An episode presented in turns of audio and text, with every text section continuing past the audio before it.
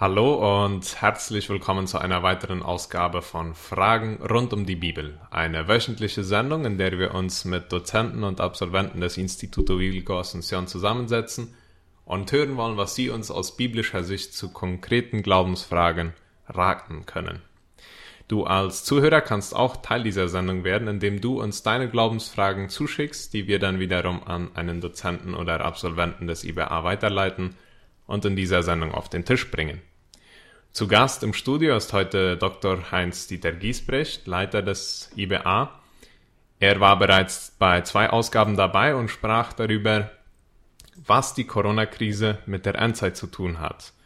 Wer diese Ausgaben verpasst hat, sie aber nachhören möchte, kann diese auf unserer mobilen App oder auch der Webseite von Ovedira unter Podcasts nachhören. Wenn Krisen ausbrechen, dann kommen wir sehr bald auf das Thema der Endzeit zu sprechen – und viel mehr noch, wenn diese Krisen mit dem Volk Israel zu tun haben.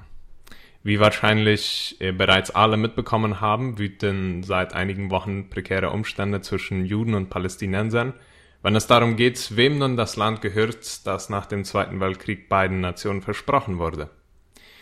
Dieser Konflikt breitet sich schnell über alle Medien aus und als Christen stellen wir uns die Frage, wem wir nun beistehen und im Gebet vertreten sollen, den Palästinensern, die das Land vor den später zugewanderten Juden besaßen, oder den Juden, denen dieses Land im Alten Testament versprochen wurde.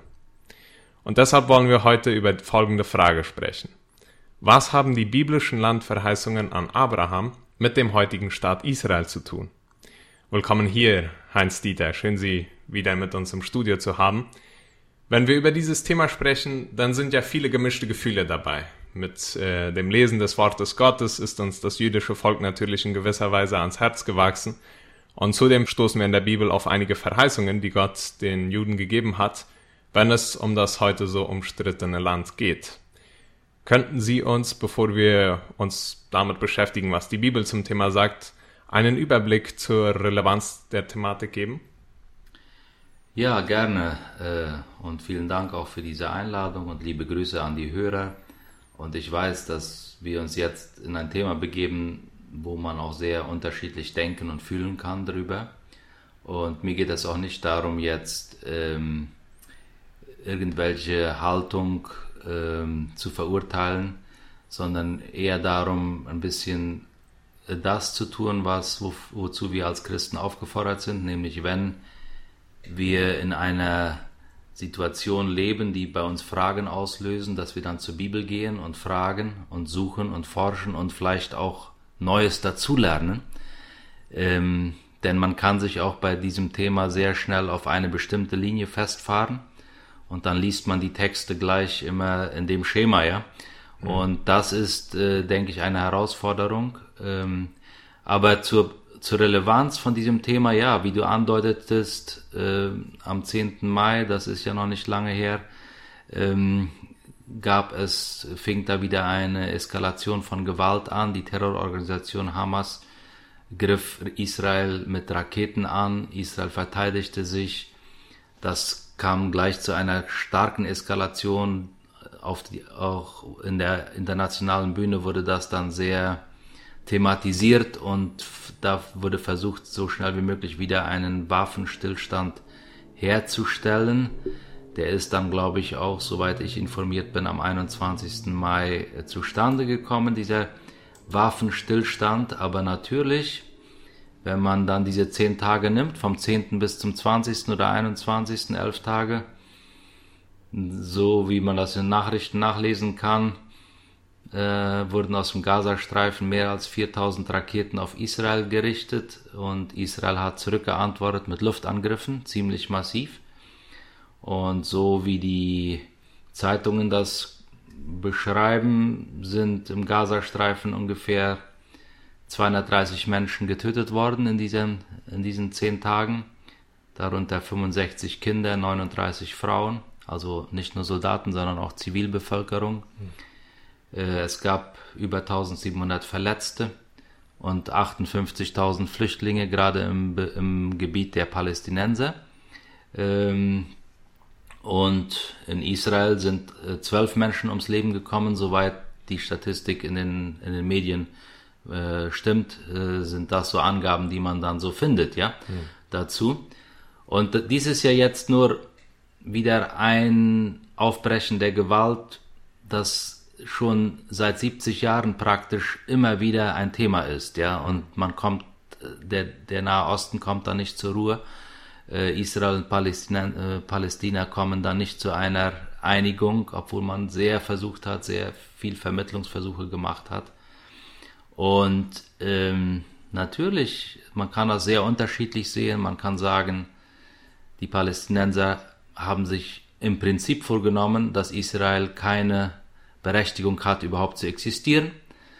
Man kann es auch von der anderen Seite sehen. Man kann sagen, die teilweise auch ziemlich aggressive Siedlungspolitik und die Einschränkungen und die Überlegenheit militärisch, äh, die Israel zeigt, ist auch ein Problem. Äh, es ist nicht so ganz schwarz-weiß und nicht so ganz einfach, ja. Mhm. Und besonders äh, als Trump Präsident war und 2017 dann mal sein Wahlversprechen einlöste und Jerusalem zur Hauptstadt Israels erklärte und die Botschaft dahin verlegte, dann gab das ja auch gleich wieder einen Gewaltausbruch. Das ist also wirklich äh, ganz ähm, äh, ein ganz heißes Thema und gerade in dem Fall von Trump, da waren viele evangelikale Christen ganz auf der Seite von Trump aus Gründen, die sie dann eben auf die Bibel zurückführen, mhm. dass das eben wichtig ist, dass Jerusalem wieder äh, zur Hauptstadt von äh, Israel wird. Und gerade jetzt in dieser Woche kam in der Zeitschrift Idea, die ja von in Deutschland herausgegeben wird von evangelikalen Christen, kam so eine Frage. Ähm, wie ist es denn jetzt ähm, in dieser Situation? Sollen Christen uneingeschränkt solidarisch mit Israel sein? Das heißt, weil Israel eben das äh, Volk Gottes ist, vom Alten Testament her gesehen, sollen sie jetzt äh, solidarisch dann jetzt auf der Seite von Israel stehen?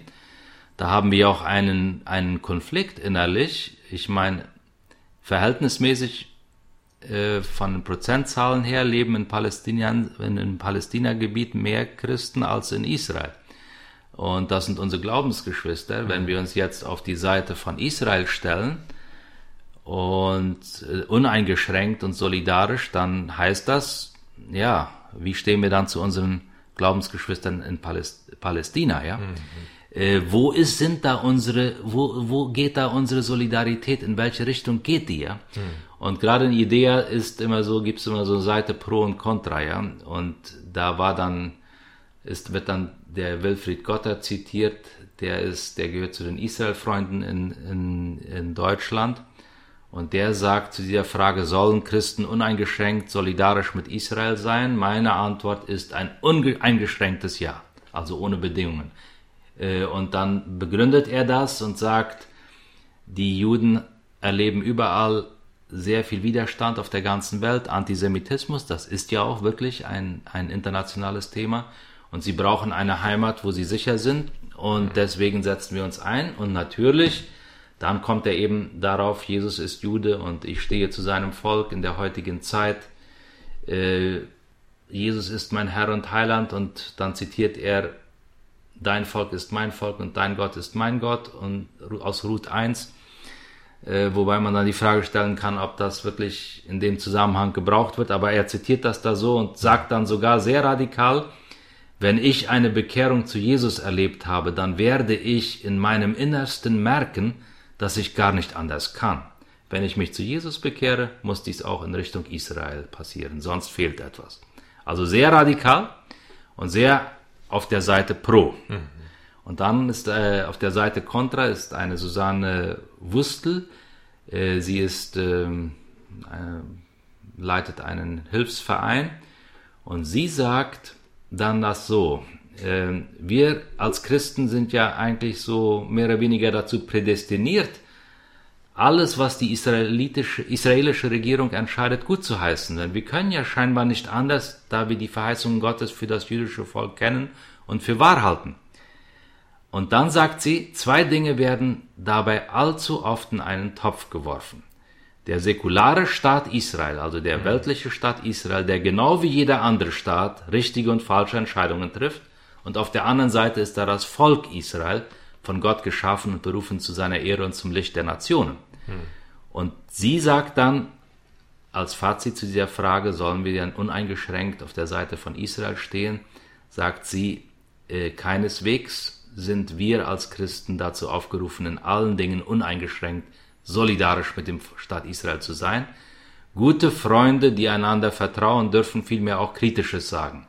So sagt sie dann. Mhm. Ähm, so, äh, da merken wir, ja, an diesem Beispiel, das ist ein sehr polemisches Thema und da hat man ganz widersprüchliche Ansichten, auch wenn beide sich als Christen bezeichnen, wenn beide die Bibel als Leitlinie nehmen. Ja. Mhm. Das vielleicht mal so, ähm, so zu, zu, zu der Relevanz des Themas. Mhm. Ja.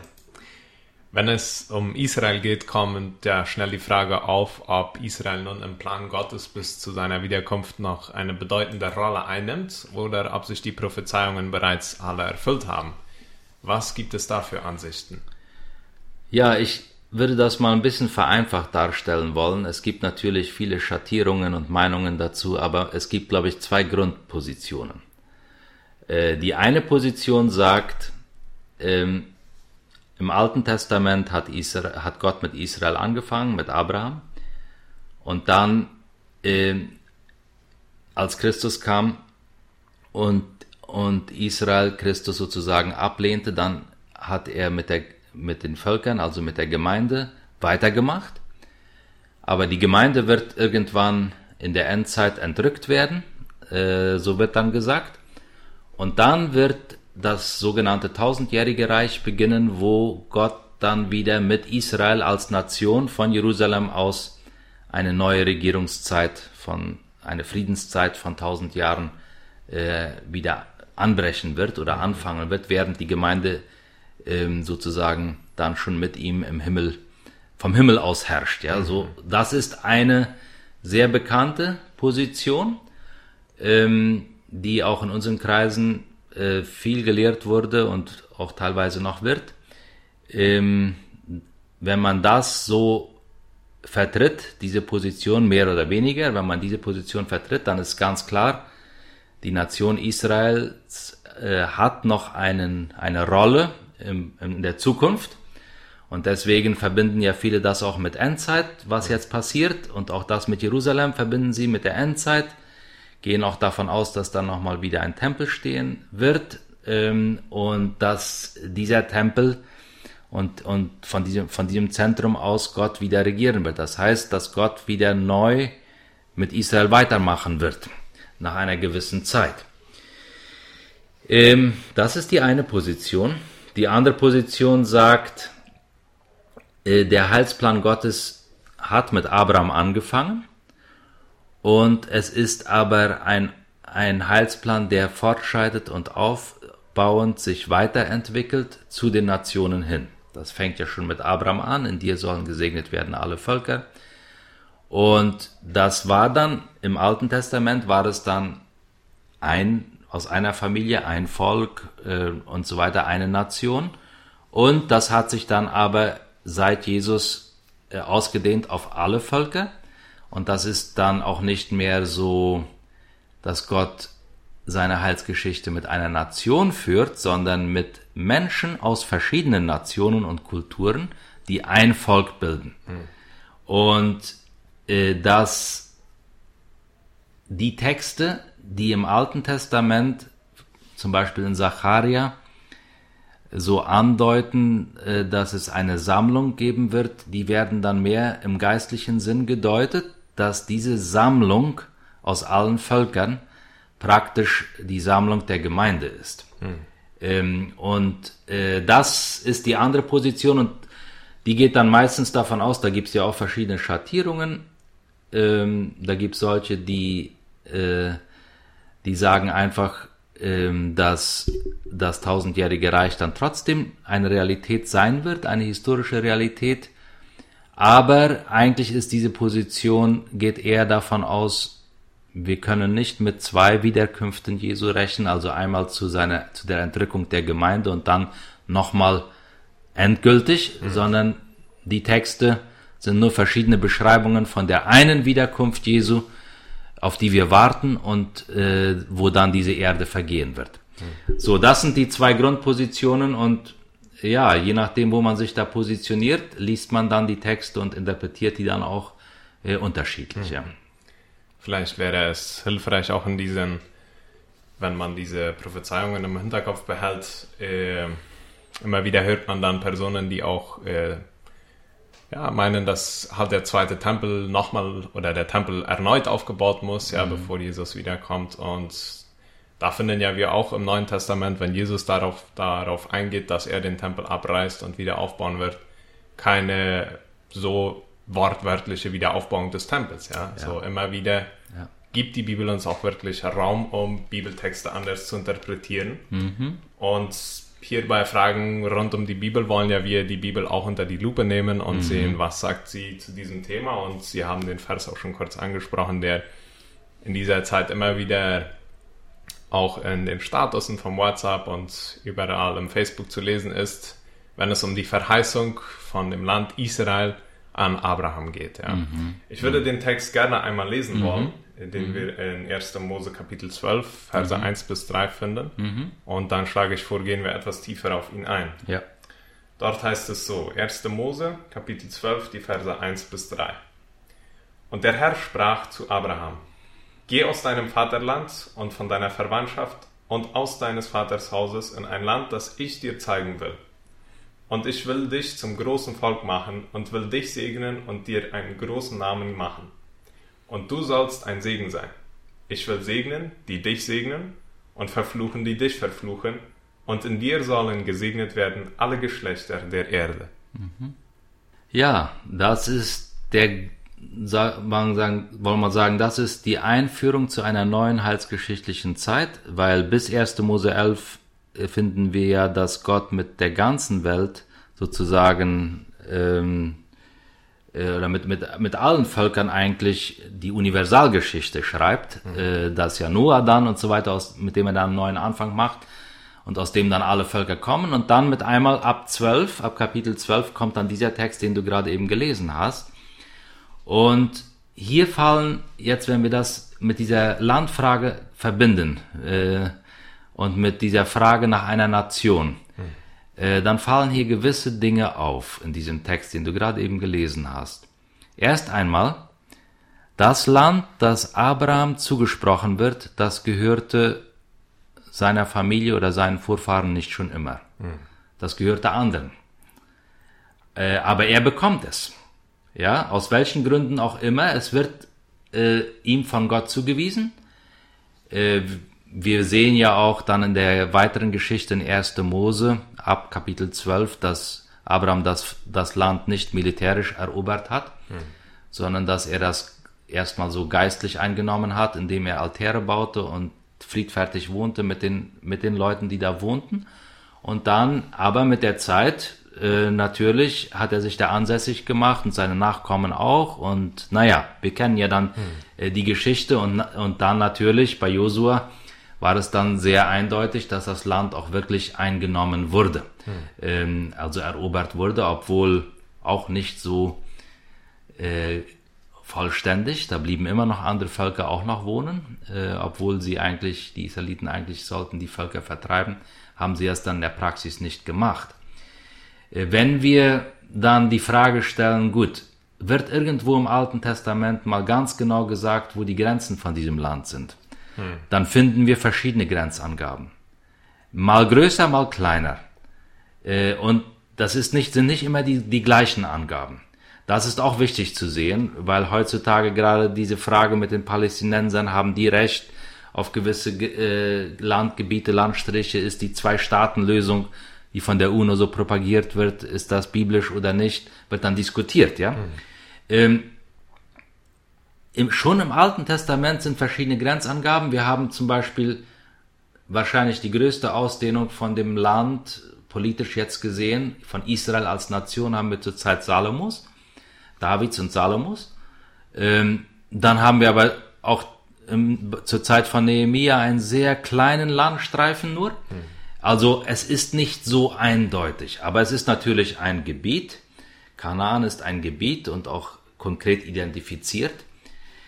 Jetzt, wenn da vorher schon andere Völker lebten und Abraham das bekommt und nachher auch äh, Mose das zugesprochen wird und Josua es einnimmt und so weiter, dann werden da immer verschiedene Bedingungen verknüpft. Nämlich, ihr habt das Recht, ich gebe euch das Land, mir gehört es eigentlich, sagt Gott, aber ich gebe euch das, um da zu leben, solange ihr mit mir verbunden bleibt in dem Bund, den ich mit euch geschlossen habt, habe. Das heißt, eine verbindliche, gehorsame Beziehung mit Gott ist Bedingung, um in dem Land zu bleiben. Hm. Und deswegen, so wird das erklärt in den Texten, wurden auch die anderen Völker vertrieben, weil der Götzendienst und die Perversion in dem Land so groß waren, dass Gott denen ein Ende setzte. Und deswegen wird dann auch später Israel aus dem Land vertrieben, weil sie nicht Gott treu bleiben.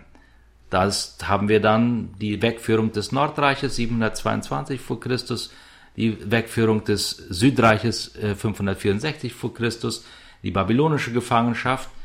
Also, es gibt kein Recht im Sinn von, dies Land gehört mir jetzt einmal und das kann mir keiner nehmen, sondern Gott behält sich das Recht vor, da auch Veränderungen einzuführen. Das ist wichtig zu sehen.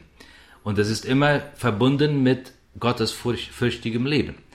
Und interessant ist in dem Text, den du gerade eben gelesen hast, es geht letztlich nicht nur um eine Familie und einen Staat und eine Nation, sondern es geht um alle Völker. Hm. Die Perspektive ist von Anfang an da. Und es gibt ja sehr interessante Auslegungen, die sagen, dass Kanaan in so einer strategischen Situation war, damals als Durchreiseland, dass von da aus sozusagen Gott seine Mission starten wollte. Also er wollte, dass da ein Modellvolk leben sollte, das zeigen sollte, wie stellt Gott sich äh, das Leben in Abhängigkeit von ihm vor. Ja, und das sollte dann eine missionarische Berechtigung haben. Also das, das sind mal wichtige Dinge, die wir, die wir verstehen müssen, wenn wir von den Landverheißungen an Abraham äh, sprechen. Ja. Mhm. So dieses äh, ging ja dann jetzt hauptsächlich um das Alte Testament. Mhm. Wie sieht es dann im Neuen Testament aus? Wir haben ja die Geschichte, wo Jesus dann gekommen ist, auch mhm. in sein Land, ja. das aber dann schon nicht mehr den Juden autonom so gehörte, sondern mhm. den Römern. Ja und sehen in ihm auch nicht äh, ein Hauptinteresse, das Land politisch wieder aufzubauen. Auch ja. als sie ihn als König krönen wollen, äh, mhm. neigt er da auch ab. Wie, wie ging Jesus mit diesem Thema um? Haben wir da Stellen, was? Das ist eine sehr spannende Frage, ähm, weil wir müssen bedenken, zur Zeit Jesu war die Sehnsucht, das Land wieder zu besitzen als eigenständiges als eigenständige Nation und die Fremdherrschaft der Römer abzuschütteln, dieser Trend war sehr groß. Hm. Und mit solchen Leuten hatte Jesus zu tun, auch unter seinen Jüngern. Bis zuletzt, bis kurz vor seiner Himmelfahrt, hatten sie immer noch diese Sorge, was, wann wirst du wieder die Nation Israels aufrichten? Aber Jesus selbst spricht kaum vom Land. Hm. Also es sind gezählte Verse. Und dann spricht er aber auch nicht von, vom Land in nationalen Kategorien, sondern sehr universal. Zum Beispiel, ja, ich glaube, wir sind uns alle einig, dass die Bergpredigt äh, eine grundlegende Antrittsrede Jesu ist, wo er, wo er beschreibt, wie seine Königsherrschaft aussehen soll. Hm. Ja, das ist sozusagen die Grundverfassung vom Reich Gottes, äh, die Bergpredigt. Ähm, und da kommt das, das Wort Land vor in Matthäus 5, Vers 5, aber in einem sehr anderen Sinn. Als, die, als die jüdischen Zuhörer das würden äh, vielleicht erwarten.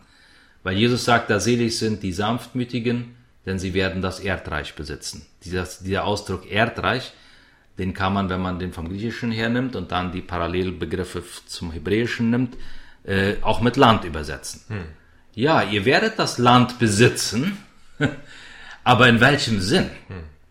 Nicht politisch, sondern geistlich. Die Sanftmütigen, das sind auf jeden Fall nicht solche, die jetzt mit Macht, mit militärischer Macht für ihre Rechte ein, eintreten, sondern das geht um eine geistliche, ich würde mal sehr vorsichtig sage ich das, mit, um eine geistliche Eroberung. Hm. Und ähm, wir sehen ja dann auch, dass Jesus in der Bergpredigt dann überhaupt das ganze Alte Testament neu interpretiert, wenn er immer sagt, ihr habt gehört, dass zu den Alten gesagt ist, ich aber sage euch. Hm. Das heißt, hier wird eine Neuinterpretation vorgenommen. Und es geht nicht einfach nur um eine Vergeistlichung, sondern Jesus will sagen, mit mir hat eine neue Etappe angefangen. Und diese neue Etappe, die kann unter dem Stichwort Reich Gottes zusammengefasst werden. Das Wort, das braucht er viel mehr als irgendwas anderes. Hm. Aber das ist auch nicht Reich Israel hm. oder Reich einer Nation oder einer Gegend. Und das ist auch nicht Königreich in Jerusalem, sondern es ist Reich Gottes. Hm. Ja? Und die Orte, die geografischen Orte, so wie er auch im Gespräch mit der Samariterin sagt, die spielen jetzt keine große Rolle, sondern Anbetung geschieht im Geist und in der Wahrheit. Das heißt, es ist eine geistliche Wirklichkeit, die sich über die ganze Welt erstreckt. Hm. So, das ist schon mal sehr wichtig und das gibt natürlich jetzt Ausleger, die sagen, ja, ja, ja, aber die Endzeitreden Jesu, ja, zum Beispiel Markus 13 und die Paralleltexte in den anderen Evangelien, da wird doch sehr deutlich gesprochen von Jerusalem, und so weiter. Da, das, und darauf berufen sich dann auch diese Positionen, die sagen, Jerusalem wird noch wieder in der Endzeit eine große Rolle einnehmen. Hm. Wenn man jetzt aber genau hinschaut, äh, der Begriff Endzeit ist ja sowieso äh, ein umstrittener Begriff, weil mhm. ähm, was ist Endzeit? Äh, wir hatten ja es in der vorigen Sendung, als wir über dieses Thema sprachen, schon mal, das werde ich jetzt nicht alles wiederholen, nur noch mal bestätigen. Mhm. Endzeit beginnt eigentlich mit Pfingsten.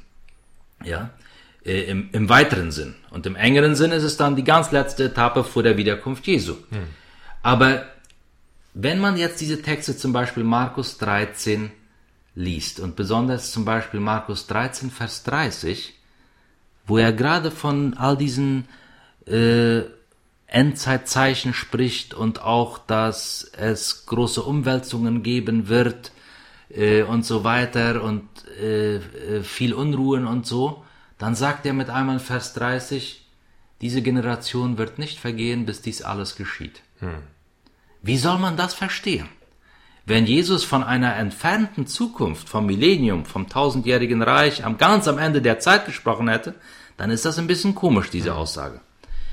Ähm, und deswegen gibt es Ausleger, die sehr überzeugend nachweisen, dass alles, was Jesus da beschreibt in seinen sogenannten Endzeitreden, das ist für ihn noch Zukunft, als er das ausspricht, aber das hat sich alles erfüllt in der Zeit, bevor Jerusalem dann zerstört wurde und mit der Zerstörung Jerusalems. Hm.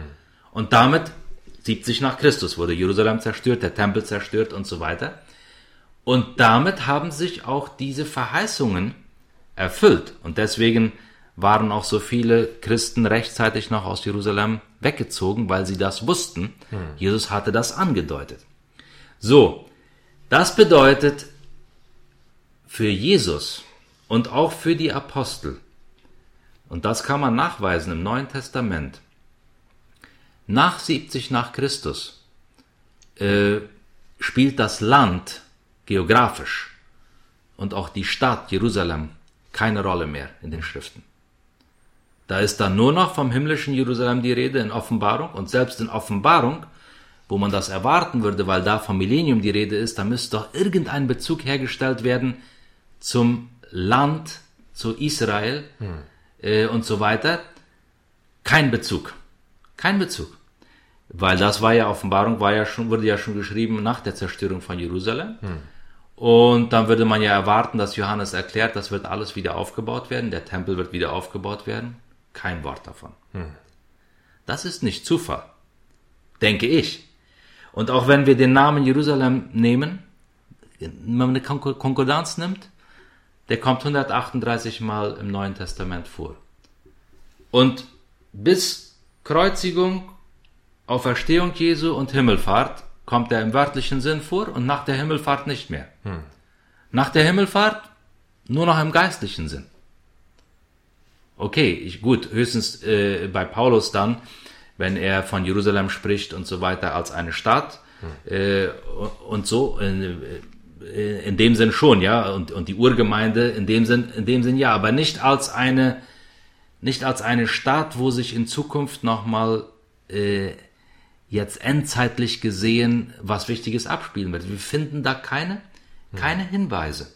Deswegen gibt es Ausleger, die sagen, das, was im Alten Testament das verheißene Land war, das ist seit dem Kommen Jesu das Reich Gottes. Hm. Und das ist eine geistliche Königsherrschaft. Und es gibt eine sehr interessante Interpretation, wo man vergleicht das Josua-Buch, da geht es ja um die, um die politische Eroberung von Kanaan und Apostelgeschichte. Da geht es um die geistliche, jetzt wieder sehr vorsichtig gesagt, geistliche Eroberung der ganzen Welt. Mhm. Angefangen von Jerusalem, sagt Jesus, Judäa, Samarien und bis an das Ende der Welt. Das heißt, es, es, das Reich Gottes, da geht es darum, Menschen für Christus zu gewinnen und ins Volk Gottes einzufügen. Und äh, das ist das, was im Alten Testament jetzt mit einer Nation passierte. Das wird ausgeweitet universal auf die ganze Welt. Mhm. Und ähm, die Bedingung ist, dass alle nur durch Christus und nur durch das Evangelium teilhaben an diesem Reich Gottes. Hm. Das hat nichts mehr mit, mit äh, Volkszugehörigkeit zu tun. Und das betont ja Paulus sehr stark, ja. Und er sagt, das ist, das geht nicht darum, ob man Jude ist oder Grieche oder ob man Mann oder Frau ist. Äh, die, der Zugangsweg ist für alle gleich und die Situation ist auch für alle gleich. Hm. Und es geht um eine geistliche Zugehörigkeit. So, das wäre mal so ein paar Ausführungen, das könnte man viel weiter ausführen. Mhm.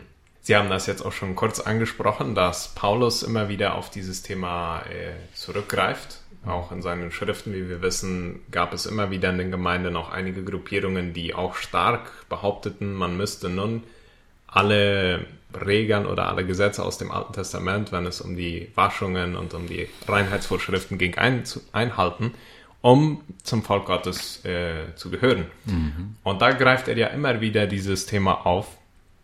Was können wir aus seiner Sicht zu diesem Thema mhm. lernen? Ja, das ist äh, sehr für Paulus sehr wichtig zu sehen, dass Christus der einzige äh, zu betonen, dass Christus der einzige Zugangsweg ist zu dem Reich Gottes und deswegen alles, was daran hindert, oder alles, was noch zusätzliche Zugangswege äh, oder Mauern sind zwischen Völkern und Nationen, die sollen abgebaut werden. Das finden wir in Epheser 2 sehr deutlich. Er kommt aber auch, Paulus kommt aber auch in Römer 9 bis 11 äh, zum Beispiel sehr klar nochmal auf die Frage zu sprechen, okay, was ist dann jetzt mit Israel? Gott hat ja äh, Israel erwählt und wir finden so viele Verheißungen, die sagen, dass sein Bund nicht aufgelöst wird. Ja, und das ist ja auch nicht die Meinung, dass der Bund jetzt aufgelöst wird. Hm. Wie wird dann Israel, äh, wo, welchen Stellenwert hat dann Israel jetzt in diesem neuen Reich Gottes, das mit Jesus angefangen hat? Darauf geht Paulus in Römer 9, 9 bis 11 ein und das können wir jetzt nicht alles lesen, aber vielleicht liest du uns mal aus Römer 11 die Verse 25 bis 32.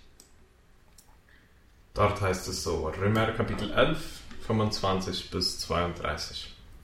Ich will euch, liebe Brüder, sagt Paulus, dieses Geheimnis nicht verhellen, damit ihr euch nicht selbst für klug haltet.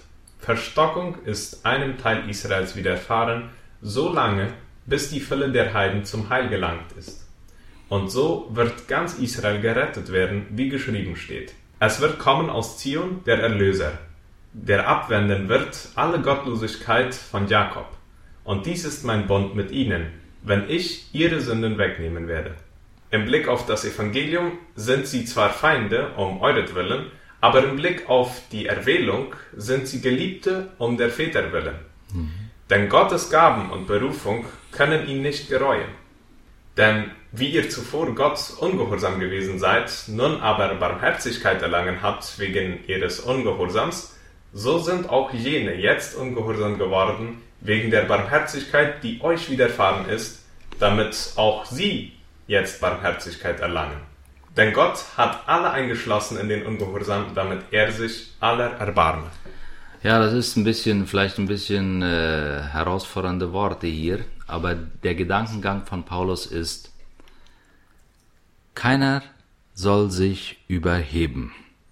Äh, weder die Heidenvölker, die sagen, so jetzt sind wir die hm. bevorzugten Kinder Gottes und Israel hat es verpasst, weil sie den Messias nicht angenommen haben. Ähm, genauso umgekehrt auch nicht. Ähm, Israel sollte sich auch schon im Alten Testament nichts einbilden auf ihre besondere Berufung, weil die eigentlich auch aus völliger Gnade geschah. Hm. Und aber was Paulus hier anspricht in Römer 11 ist eine geistliche Erweckung in Israel. Eine geistliche Erweckung. Er spricht aber nirgends, macht er auch nur irgendeine Andeutung von einer politischen Erneuerung von Israel. Das fällt auf.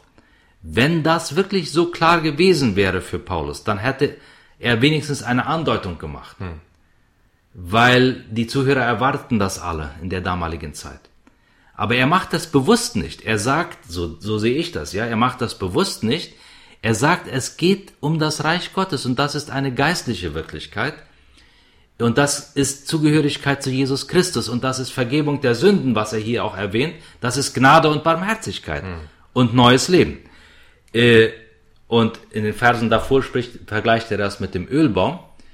Und er sagt, der Ölbaum, der hat eine Wurzel. Diese Wurzel begann mit Abraham, mit der Verheißung, von der wir heute am Anfang sprachen, ja. Und daraus ist ein großer Baum gewachsen. Dadurch, dass aber das Volk Gottes, Israel, den Bund gebrochen hat, wurden sie ausgebrochen, diese Zweige aus dem Ölbaum, sagt Paulus. Hm. Und andere wilde Zweige wurden eingepfropft, das sind die Menschen aus den Heidenvölkern, die Jesus als Erlöser erkannten. Und dann sagt Paulus, geht er aber noch einen Schritt weiter und sagt, aber das bedeutet nicht, dass Gott jetzt die ausgebrochenen Zweige von Israel vergessen hat, sondern er kann in seiner großen Macht machen, dass diese ausgebrochenen Zweige auch wieder neu eingepfropft werden und wieder Leben bekommen. Und da merken wir, es geht um einen Baum, es geht um verschiedene Zweige, die aber durch Gottes große Gnade und Macht und Fähigkeit eingepfropft werden, so dass es ein Baum ist. Mhm. Ja?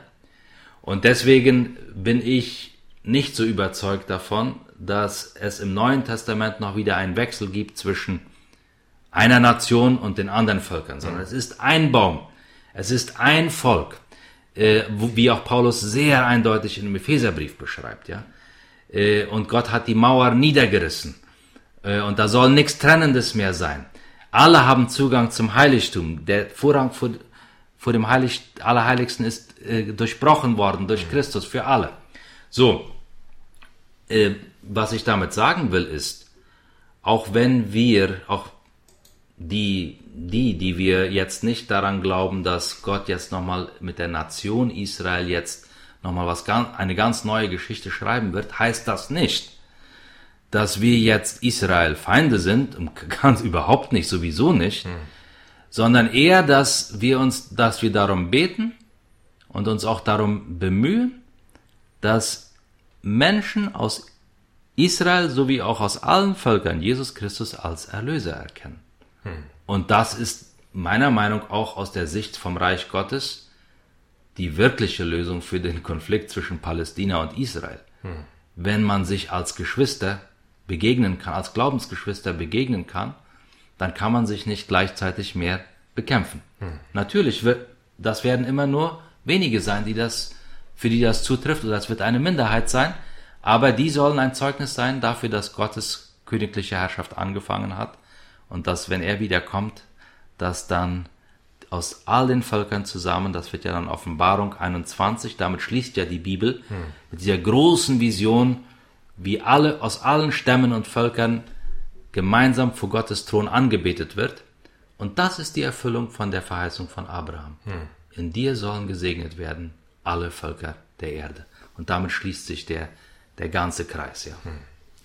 Interessant. Und ich glaube auch jetzt, wo wir über die Texte von Paulus ein bisschen nachgedacht haben, kommt es mir so vor, als ob er wirklich einen, einen Ausgleich sucht. Ja? Zum Juden, der meint, er hat jetzt äh, aus seiner geschichtlichen Herkunft einige Privilegien bei Gott, dem sagt er, äh, nein, Gott hat auch die Heiden er, erwählt, ja, zu mhm. seinem Volk zu gehören. Und zum Heiden, der vielleicht die Juden jetzt verachtet, weil sie mhm. Christus gekreuzigt haben, sagt er, es geht nicht darum, die mhm. Juden zu verachten, sondern genauso wie er sich über euch jetzt erbarmt hat, kann er sich auch wieder über Israel erbarmen. Ganz genau. Und äh, das von Paulus zu hören ist interessant. Ja? Ein Pharisäer, der Pharisäer, der wahrscheinlich wie kein anderer darauf gewartet hat, dass Israel wieder ein politischer Staat Ganz würde genau. werden. Ja? Ganz genau. So, vielen Dank, Heinz-Dieter, für die wunderbare Ausarbeitung dieser Frage. Möge Gott uns helfen, seinen Plan und sein Wort Schritt für Schritt immer besser zu verstehen und auch zu verstehen, dass es jetzt wohl nicht hauptsächlich darum geht, nur für die Geschwister in Israel zu beten, sondern auch für die in Kolumbien, in Venezuela, überall, wo unsere Geschwister in Not sind. Genau. Dann möchte ich mich auch, möchte ich mich auch bei dir als Zuhörer bedanken, dass du eingeschaltet und dran geblieben bist. Solltest du noch Fragen oder Kommentare zu dieser Ausgabe haben oder Heinz-Dieter persönlich eine Frage stellen wollen, dann schreib mir doch an folgende Nummer 0984 937 038. Ich schicke diese Frage dann leite sie weiter an Heinz Dieter und in einer kommenden Sendung bringen wir diese dann auf den Tisch.